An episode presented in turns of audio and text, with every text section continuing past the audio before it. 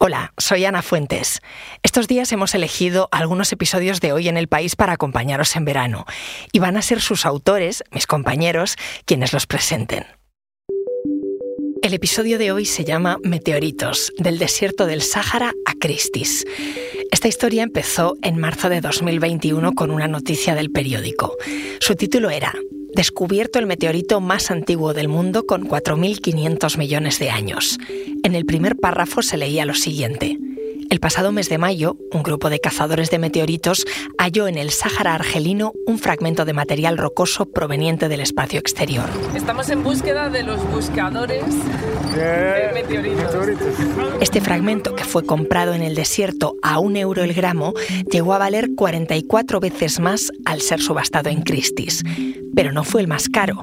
Algunos meteoritos han llegado a costar 3.000 euros por gramo. Un año y medio después, mi compañera Marta Curiel se encontraría con algunos de esos cazameteoritos en medio del desierto.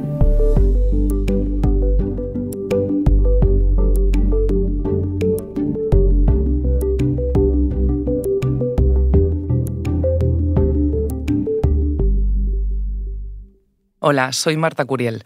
Soy periodista del País Audio y desde hace unos meses rastreo meteoritos. Según la NASA, los meteoritos son rocas espaciales que llegan a la atmósfera de la Tierra y consiguen atravesarla con éxito hasta alcanzar la superficie. Cada año llegan a la Tierra unos 17.000. En estos meses me he dado cuenta de que estas rocas no solo explican infinidad de cosas sobre cómo se creó el mundo, como decía el famoso astrónomo Carl Sagan. Creo que nuestro futuro depende enteramente de nuestro conocimiento de este cosmos. O incluso podrían ayudar a responder la gran pregunta de cómo surgió la vida. Sabemos que nos estamos acercando al mayor de los misterios. Sino que además, dependiendo de dónde caigan, nos cuentan cosas sobre cómo funciona la geopolítica mundial. Estamos hechos de materia de estrellas.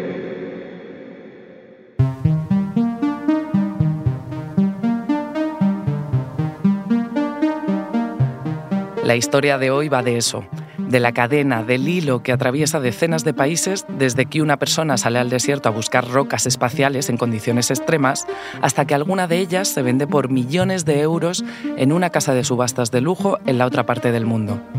Pero empecemos por el principio.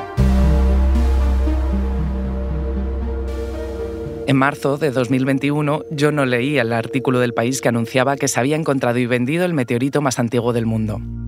A veces hay historias que empiezan sin ti, pero que están esperando a que las encuentres. En mi caso, yo me encontré al meteorito del artículo cuando planeaba un viaje a los campamentos de refugiados saharauis situados al sur de Argelia. El tema con el que quería intentar contarlo era que yo sabía que allí, en otoño, empezaba la época de búsqueda de trufas. Trufas negras, sí, esa que te encuentras en muchos restaurantes en España. También sabía que había gente que hacía largos viajes para buscarlas, que les pagaban muy poco por lo que encontraban y que esas trufas llegaban a los platos de los jeques en el Golfo Pérsico, valiendo cientos de euros. Se ha hecho hasta una película sobre ello. Deberíamos ir a buscar trufas en el desierto. En pocos días se puede ganar muy buen dinero con eso. Si tú consigues el motor, yo pongo el coche. El motivo de ese viaje era tratar de explicar la realidad de ese pequeño trozo del mundo olvidado. Pero saber que hay gente que se dedica a buscar cosas difíciles de encontrar para sobrevivir no evitó que cuando llamé a mi fixer no me sorprendiera su respuesta. Un fixer es un productor local que ayuda a los periodistas a trabajar en zonas difíciles. Conoce la zona perfectamente y todo lo que se mueve en ella Suelen ser invisibles, pero sin su trabajo, lo que hacemos nosotros, los periodistas, sería infinitamente más complicado. El que trabaja conmigo quiere seguir siendo anónimo, pero la respuesta que me dio fue algo así. ¿Sabes otra cosa que, se busca más que, que las trufas? Los meteoritos. Esa fue la primera vez que escuché hablar sobre la búsqueda de meteoritos. No me dio mucha más información, así que busqué más información. Y ahí fue cuando leí por primera vez ese artículo del país con el que he arrancado este episodio lo escribía Alberto Quero, y en el artículo ponía que... El ejemplar, con unos 4.565 millones de años, era el más antiguo encontrado hasta la fecha y podía proporcionar nuevas pistas sobre cómo se formó el sistema solar. Empecé a atar cabos. Había viajado varias veces a los campamentos para trabajar. Conocía la zona bien, pero nunca había reparado en esa actividad. Sí sabía que en los campamentos la situación era extremadamente complicada. El trabajo escasea y quien lo tiene no cobra más de 200 euros al trimestre. Sentí muchísima curiosidad por conocer a alguien que se dedicara a recorrer el desierto en busca de piedras espaciales. En mi siguiente llamada acribillé al fixer con preguntas, pero no me dijo mucho. Lo que sí me contó fue que había un señor en los campamentos del que no sabía su nombre real, pero que se hacía llamar el Meteoritos. También me advirtió que trabajar con él no iba a ser tan fácil. No quiere hablar con ningún periodista, pero vamos a intentarlo. Dime qué necesitas. Él, él, vive en Mauritania, pero justo estos días está por aquí y he quedado con él mañana. Así que mándame unas preguntas a ver qué podemos hacer. Así que allá fueron mis dudas. Básicamente, que le preguntes cuánto tiempo lleva dedicándose a esto. Si está formado. Si ha encontrado algo de valor en algún momento. ¿Cómo se enteró? Eh, ¿Dónde van? Si es para investigación. Si... Mi siguiente paso estaba claro. Tenía que contactar con un geólogo.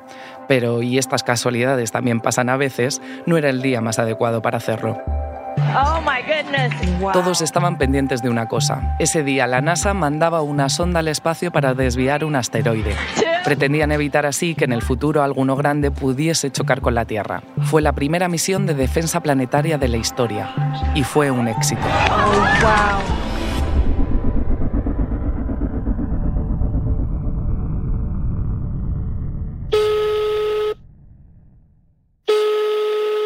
Tras varias llamadas infructuosas, conseguí el contacto de alguien que encajaba perfectamente con lo que estaba buscando.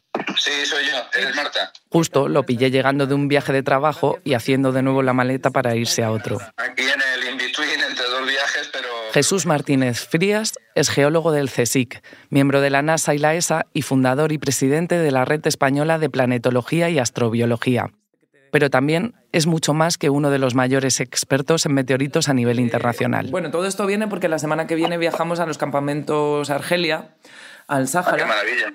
yo estuve allí en una campaña de dos semanas estudiando cráteres de impacto, eh, pero no en Argelia, estuve en Mauritania. Y fue una pasada. El desierto del Sáhara abarca Argelia, pero también Mali, Chad, Egipto, Libia, Níger, Sudán y Túnez. Sí, es enorme. De hecho, es tan grande como Estados Unidos. Mientras yo hablaba con Frías, el Fixes seguía intentando quedar con el Meteoritos para que aceptara reunirse conmigo, pero las cosas se complicaban. Esos días había siroco. El siroco es un viento que llega a velocidades de huracán en el norte de África. Los kilómetros y kilómetros de fina arena se levantan, la visibilidad se vuelve nula y respirar se convierte en todo un reto. La vida allí no puede ser más extrema.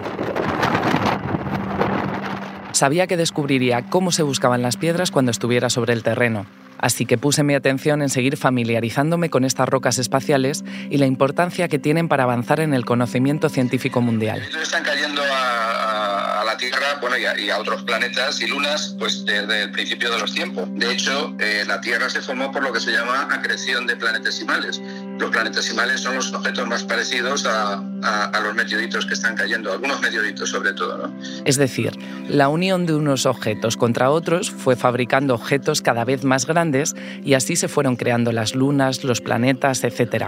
A su vez, todos los componentes de la vida en la Tierra también procedieron del espacio. Se en distintos tipos, básicamente en dos grandes tipos. Los meteoritos indiferenciados son aquellos que conservan eh, las propiedades primitivas mejor que los otros y los meteoritos diferenciados. Los diferenciados es aquellos en los que la materia ha sufrido un proceso de diferenciación normal. Y voilà, la conversación llegó al meteorito que me interesaba, el que se encontró en el desierto y que unos investigadores compraron en Christie's, y el que me había puesto sobre la pista de este tema.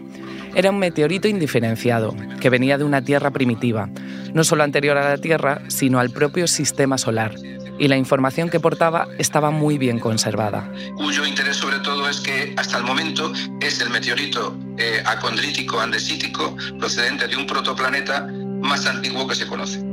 El hecho de que se encuentren en los desiertos como el del Sáhara no es porque estas zonas sean especiales, sino porque allí hay menos presencia humana por la orografía del terreno y por la sequedad ambiental, que les permite sobrevivir más tiempo. Aún así, no resulta nada fácil encontrar meteoritos, no son comunes y se erosionan rápidamente cuando están en la superficie de la Tierra. O sea, se identifican muy bien porque sobre la arena pues tienes rocas oscuras, en unos casos son meteoritos y en otros no, pero se identifican muy bien porque no se confunden con otras rocas alrededor. Quedaba claro que el Sáhara era una de las cunas de la recogida de meteoritos, pero no era el único sitio. También lo era en la Antártida, un desierto con un clima seco y un paisaje nevado blanco donde el tono negro de estas rocas destacaba, el desierto de Gobi, en Mongolia, o el de Atacama, en Chile, el lugar no polar más árido de la Tierra.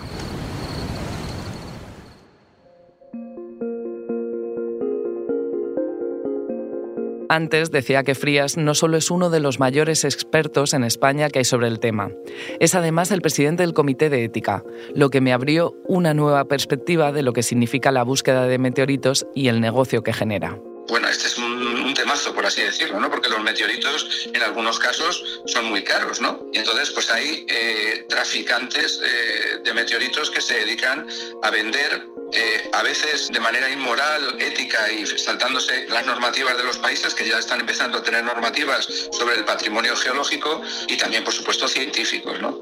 Y hay algunos que incluso intentan inventarse cosas diciendo que esto es de una cosa y es de otra porque eh, un meteorito con un cierto valor científico pues incrementa también su valor económico. ¿no? Entonces, con esto hay que ser extremadamente cuidadosos. Siempre va a existir un comercio de meteoritos y de cualquier otra pieza, eso no lo vamos a poder evitar, pero lo que sí hay que hacer es regularlo de alguna forma, ¿no? Es decir, que hay que regular el comercio para que no haya tráfico ilegal. Ahora te voy a dar la otra visión. La otra visión es que también hay personas que son muy pobres, que, que están viviendo con, con, lo mínimo y lo único que tienen para ganarse la vida es eh, buscar piedras para sacarse algo, ¿no?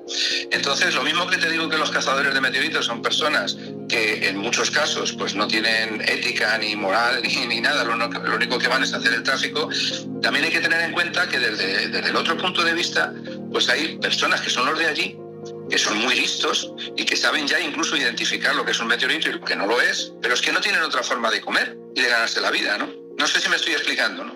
Mientras yo hablaba con Frías, mi fixer consiguió una respuesta del meteoritos. No, no, no. Con él y dice que no, que no, que no quiere hablar contigo ni con ningún periodista. Las entrevistas, le dijo el buscador, solo traen problemas.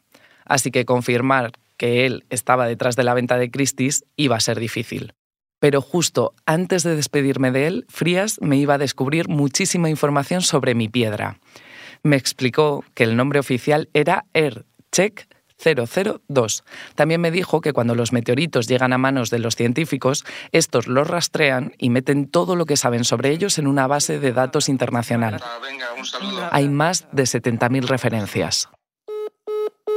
Al colgar con él, abrí la ficha correspondiente. Abreviatura, EC002. Caída observada, no. Y ahí estaba el nombre de quien había obtenido las tres primeras muestras de este meteorito en Argelia. Rashid. Rashid Chaoui. Y dos de ellas fueron adquiridas posteriormente por Mark Lyon y una por Jason Utas. También encontré que un mes más tarde, hasta una docena de científicos y empresarios habían comprado otros trozos a diferentes distribuidores marroquíes. Luke Lavenne, estaba un día de irme a los campamentos y tenía una nueva pista. ¿Sería Rashid el nombre oficial del famoso meteoritos? Le localicé por internet y le envié un mensaje, pero no llegó su respuesta. Un poco frustrada, recordé lo que suelen decir los saharauis en este tipo de situaciones, que todo acaba saliendo de una manera u otra. Inshallah. Y yo, de camino al aeropuerto no lo sabía, pero justamente eso era lo que iba a pasar.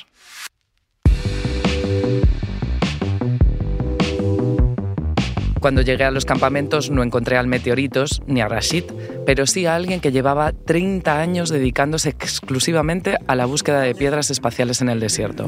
¿Su nombre? Si no quiere decir el nombre no hace falta, ¿eh? Nayen Elvi tiene 54 años, aunque la gente allí siempre parece mayor de lo que es. Nació en el Sáhara Occidental, en la que fuera provincia española, pero cuando España abandonó el territorio y Marruecos lo ocupó, tuvo que exiliarse en el desierto argelino. Es aquí donde viven refugiados casi 200.000 saharauis. Aceptó contarme su historia y explicarme cómo trabajaba. Él era el primer eslabón de la cadena. Entonces, al venir aquí, quiero saber eh, qué se ha encontrado recientemente, cómo, cómo se organizan, cómo se van, cuántos días están en el desierto. ¿Podemos ir, ¿Puedo ir preguntando poco a poco? Sin problema, sin problema. Y que... Sí, sí, Cuando nos encontramos, vestía una túnica marrón, sandalias de cuero, un turbante negro para protegerse del sol y en la mano llevaba las llaves de un coche. Se oyen de vez en cuando porque no dejó de jugar con ellas. Nayem es alto y tiene unos ojos profundos que siempre te miran fijamente. Llegó con otro hombre, un poco más bajo que él y vestido de gris. Mahmoud Latbat iba a ser nuestro traductor. Pronto descubrí que también le ayudaba a veces en la búsqueda. Él me dijo, él, está, trabajando por su cuenta. Está buscando meteoritos y cuando la encuentra, la vende por el mercado este negro aquí. Nayem empezó a buscar meteoritos en 1998. No tiene formación geológica, todo lo que sabe lo aprendió de su tío, de nacionalidad mauritana saharaui. Ahora, Nayema hace lo mismo con su hijo, que nos acompañó en nuestra charla. Al niño, extremadamente callado y que tenía los mismos ojos grandes y azabaches que su padre, yo le eché unos siete años, pero tenía once. Su padre me dijo que era más pequeño de lo normal debido a un problema de crecimiento. A pesar de conocer el entorno, preparar estos viajes decían era difícil puede durar hasta meses, por lo que suelen partir dos coches o más. A veces tienen que conducir hasta 1.500 kilómetros desierto adentro y van sin cobertura y tirando de teléfonos satélites. Él, dice que, las cantidades que, se encuentran aquí en el desierto son muchas, pero la gente aquí, la gente aquí no, no conoce los meteoritos mucho.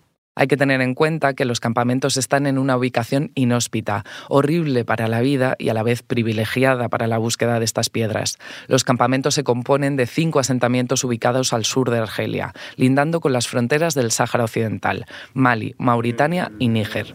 Él me dijo que el mejor tiempo es el otoño, noviembre, diciembre, enero cosa, eh, tiempo que no hay mucho calor.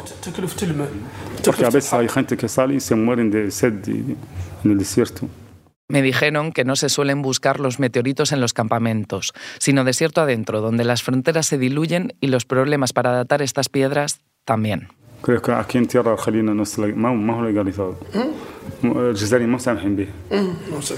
No, no, no está legalizado. Esta gente que está, que está recogiendo aquí es por, por, por, recoger, pero no son legales. Cuando se, te encuentran con la pieza, la, cogen. Como me había adelantado Frías en España, dedicarte a esto aquí, en estas condiciones, solo podía tener dos motivos. O se ganaba mucho dinero o era una cuestión de supervivencia. Así que le pregunté a Nayem qué era lo más valioso que había encontrado. Él cuando la encontró, la guardó, la trajo aquí y después la enseñó a, a uno de sus compradores y le dio este precio un buen precio. ¿Cuánto fue? 7 mil, 7 mil dinares. Él sabe que no es el precio, pero él la, necesita en ese tiempo. En ese tiempo la necesita. Él dice que a veces encuentra una, una pieza preciosa él sabe que es preciosa, pero tiene otro viaje de fuerza que la vende a este precio, a este comprador, para, para ir a la, al otro viaje. 7.000 dinares son unos 34 euros. Eso es lo que le pagaron por gramo. Teniendo en cuenta que tenía 350 gramos, el mayor beneficio que había obtenido en su vida por su trabajo han sido 11.500 euros. Y me decían, hay costumbre de donar un tercio de lo que se gana al resto de buscadores. Los compradores son unos, unos chiquillos aquí, saharauis. ¿Y esto los venden a gente de Marruecos? De a veces, nosotros no sabemos, a veces la venden a Marruecos, a mauritanos. Hay, hay compradores en Mauritania, pero a veces son marroquíes, a veces son mauritanos. Y así. A veces son americanos, sí. Pensé que quizá en el caso del meteoritos la respuesta hubiese sido diferente y quizá por eso precisamente no quería dar entrevistas. Pero la de estos dos saharauis dejó las cosas claras. Em, hubo, una, hubo un meteorito que se vendió muy bien, que fue un hallazgo internacional en cuanto a investigación y para la ciencia y demás, que se encontró en... Adrar, Adrar. Adrar. En Argelia. ¿Conocéis a alguien que estuviera ese día? Él, dice que tiene unos, amigos en, en, esa zona.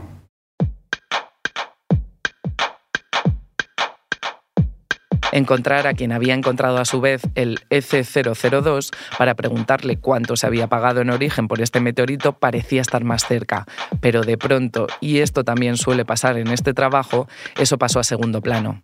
Ocurrió algo que no pensé que pudiera pasar. Últimamente hay una que está uh, cerquita, se encontró hace 5 o 6 días aquí, aquí en Australia. Y vino mucha gente. ¿Cómo? Es un rumor. Dijeron que se encontraron aquí, se fueron toda la gente. Pasaron tres, cuatro días buscando. Hasta ahora están buscando, pero no encontraron nada todavía. Él vino por este rumor que... ¿Está cerca eh, donde han dicho que se ha encontrado algo? Sí. Podríamos seguir. Si quieres, vamos. Ahora. ¿Ahora? Sí. Venga, vamos. ¿Mm? ¿Este es el coche con el que va? Sí, sí. Nombraba, la anciana. Efectivamente, era muy viejo. Los tres íbamos apretujados en la parte de delante. La parte de atrás es diáfana. Nayen la utiliza para meter sus utensilios, entre ellos una garrafa de agua, carbón y un par de mantas. El coche tenía una pegatina de la ITV de 2014 en el cristal. Cuando pregunté, me dijeron que ese cristal no era de ese coche. No es raro. Muchos de los coches que llegan a los campamentos son los que se desechan en otros puntos. Es usual encontrar autobuses con distintivos de regiones españolas como el País Vasco o la Junta de Andalucía. Estuvimos una media hora conduciendo y dando botes. Es curioso como cuando vas allí siempre te impresiona la capacidad de orientación en espacios en los que tú no ves más que tierra y alguna roca. Los saharauis tienen origen nómada. Seguían por el cielo, por la posición de las piedras. Son capaces de saber cuándo tienen que girar con el coche en medio de la nada para llegar a un punto determinado. Y conocer el desierto al milímetro es básico en este trabajo. Llegamos a una esplanada enorme y nos encontramos a unos hombres. Hola, encantada. Supuse que también eran buscadores. Él dice que encontraron un poco, pero todavía no se ha vendido, no sabía nada de Entonces no era un rumor que aquí había ¿Eh? meteoritos, ¿Eh? que no era un rumor que en esta no, zona. No, no, no, es un rumor. Ahí él, nos, dijo que, que, había encontrado una pieza aquí, pero todavía no se ha vendido. Saber que había posibilidad de encontrar algún meteorito como el que habían encontrado esos hombres hizo sonreír a Nayeme y a Mahmoud, y a mí, para qué engañarnos. Así que seguimos nuestra ruta. Empezaba a ver cada vez más hombres. Pregunté si las mujeres se dedicaban a la búsqueda. Me dijeron que pocas, que algunas habían encontrado meteoritos valiosos, pero de casualidad cuando construían sus jaimas. Claro, aquí estamos a campo abierto y vemos tres o cuatro coches, ¿no? El suelo no era de arena fina, era tierra dura y totalmente plana. Son gente muy joven también, ¿no? Sí, sí, son pequeños, son pequeños. Resultó que Nayem sí era una referencia en la zona por su experiencia, una especie de maestro improvisado. Mira, la, gente aquí, aquí, de experiencia no, son muchas. No, tienen mucha experiencia, salen al campo a ver qué se encuentran. Por suerte. Que sí tenéis más experiencia. Sí. Así que varias personas se acercaron al coche para preguntarle qué le parecían las rocas que iban encontrando. Pasó así. Alguien se acercaba al coche, le enseñaba una roca. Él dice que encontró esta pieza y dice que es un meteorito. Y él le daba su diagnóstico. ¿Pero es algo o no es nada? Es algo, es algo. Cuando arrancamos, le pregunté a Nayem qué le había parecido la pieza. no, no quieres decirle dónde la encontró. Antes de ponerse a buscar, Nayem y Mahmoud me dijeron que tenían que hacer una parada. Debían visitar a uno de sus socios. ¡Wow! Hay un montón de camellos. ¡Camellos! Uno, dos, tres, cuatro, hay, como treinta. 30. A ver si nos ordenan una. Bájate, bájate. Hola, buenas. ¿Qué tal? El camellero tenía la piel azul. Este tinte se llama lila y se desprende de las telas que visten los hombres de azul, un pueblo bereber seminómada conocido como los tuareg. En ese momento caí en que estar en medio de la nada, pastorear y de vez en cuando echar una mirada al suelo era también un buen método para buscar meteoritos. De hecho, estábamos allí para que Nayem le diera el visto bueno a algunas de las piedras que había encontrado el camellero. Hola. ¿Qué tal? Siéntate, Marta. Ahí. Que tenemos buena suerte, ¿por qué? Por el almuerzo. Ah, están justo comiendo. Hemos llegado a la hora de la comida. Así que el camellero nos invitó a entrar en su jaima. Dentro, en una de las esquinas de esta jaima, que tendría como unos 10 metros cuadrados, había un hornillo destartalado de hierro calentando una cazuela enorme de barro con espaguetis y algún tropezón de atún. Me vino a la cabeza la alerta alimentaria que estos días habían declarado las ONGs en los campamentos. A ver, que nos entrega una, una piedra. Mientras comían, Nayem empezó a revisar la roca. Lo hizo recostado cerca de las cortinas de la jaima que hacían las veces de puerta. Puesto así, le daba el sol y el viento de lleno. ¿Qué le ha dicho? Ha mirado con lupa y ha dicho que no. Ah, le, ha dicho, él le dijo que, que esta pieza, que no es original de esta tierra. Pero cuando él la miró, dijo que no es meteorito. Con la segunda piedra que le dio el camellero hubo más suerte. Mahmoud me ayudó también a comprobarla. Mira, mira. ¿Pesa? No pesa. No pesa nada. No es, o sea, la tenemos en la palma de la mano, moviéndola y No es igual que es la- como papel. Sí, es un papel. Él eh, tiene una capa, tiene una capa que no es igual que, que, que la piedra normal. Siempre ti- tiene una capa, a veces eh, negra, a veces media roja, a veces eh, como la tierra. En este caso es negra. Y, sí, es negra ahora. Y es muy Ah, negra. brillante, ¿no? Es Es, como muy brillante, mira, mira, mira. Ese es el corazón de ella. Siempre el corazón de ella, cuenta de cuando la miras con la lupa, ves piezas, ves a veces cristales, a veces... La lupa es el, el laboratorio portátil, sí. Nos ha traído el imán. Sí, nos traemos el limón. A ver, a ver, a ver si pega. Ya se pegó. Los instrumentos que utilizaban son precarios y son los únicos que tienen, además de su experiencia, para diferenciar lo que es un meteorito de una roca común. Cuando pega mucho, eh, no, no es buena. Cuando pega poquito, es buenísimo. O sea, si no pega, es Si una no pega, es piedra. una piedra. Entonces esta es... Es buenísima, es buenísima. No fue hasta mi vuelta a España cuando descubrí que acercar un imán a las piedras podía dañar su estructura. ¿Cuánto puede valer esto? Este no sé yo cuánto vale el gramo. Aquí el comercio de aquí es malísimo, te digo. No, no le dan mu- mucho. ¿Y crees que los compradores pueden engañarles? Sí, siempre los engañan. Siempre los engañan en el precio. Después de la comida y de resolver el encargo, llegó por fin el momento de ponernos a buscar. No nos alejamos demasiado de los campamentos, pero ya no había casi nadie. Sabía que todavía había un ritual que cumplir. Aquí no se hace nada sin antes tomar el té. ¿Qué pasa? Así que paramos el coche y lo primero que hizo Nayem fue sacar una alfombra. La puso al lado del vehículo, aprovechando así la sombra que éste generaba. Porque aquí no hay sombra ninguna. Ninguna sombra, no hay, que no hay, no hay, No hay mapas, árbol. no hay árbol, no hay nada. Leña. Nadie está cortando leña. Para hacer té y... Después llegaron el carbón, la tetera y el azúcar. Aquí tenemos la leña y el infernillo.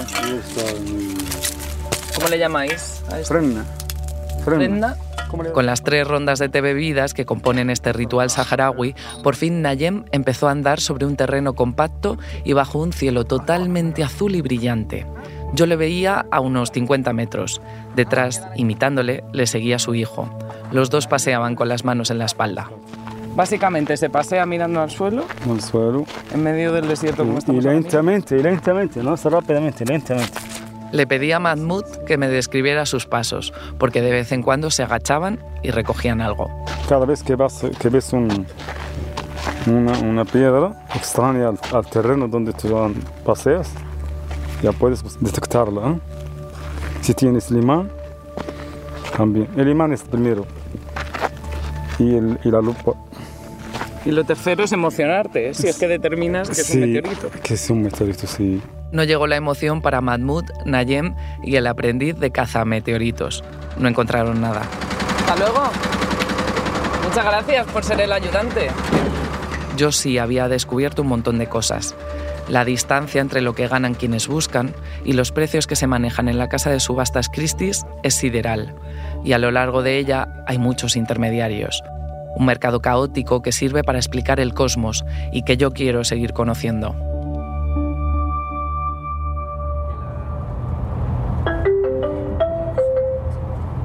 Próxima estación, Granada. Final de viaje. En Granada hace un día muy frío, pero hace sol. Me he venido a Granada a conocer a Miguel Ángel Contreras y a que me cuente cómo funciona toda la venta de los meteoritos. Él tiene una página web y vende este tipo de piedras por internet. Voy a llamarle. Miguel Ángel Contreras, Meteolover. Pero esa, la de Miguel Ángel Contreras y el resto de los vendedores de meteoritos en Europa, esa es otra parte de la historia. El siguiente eslabón de la cadena. ¿A qué te dedicas y cómo lo defines? Me dedico a los meteoritos.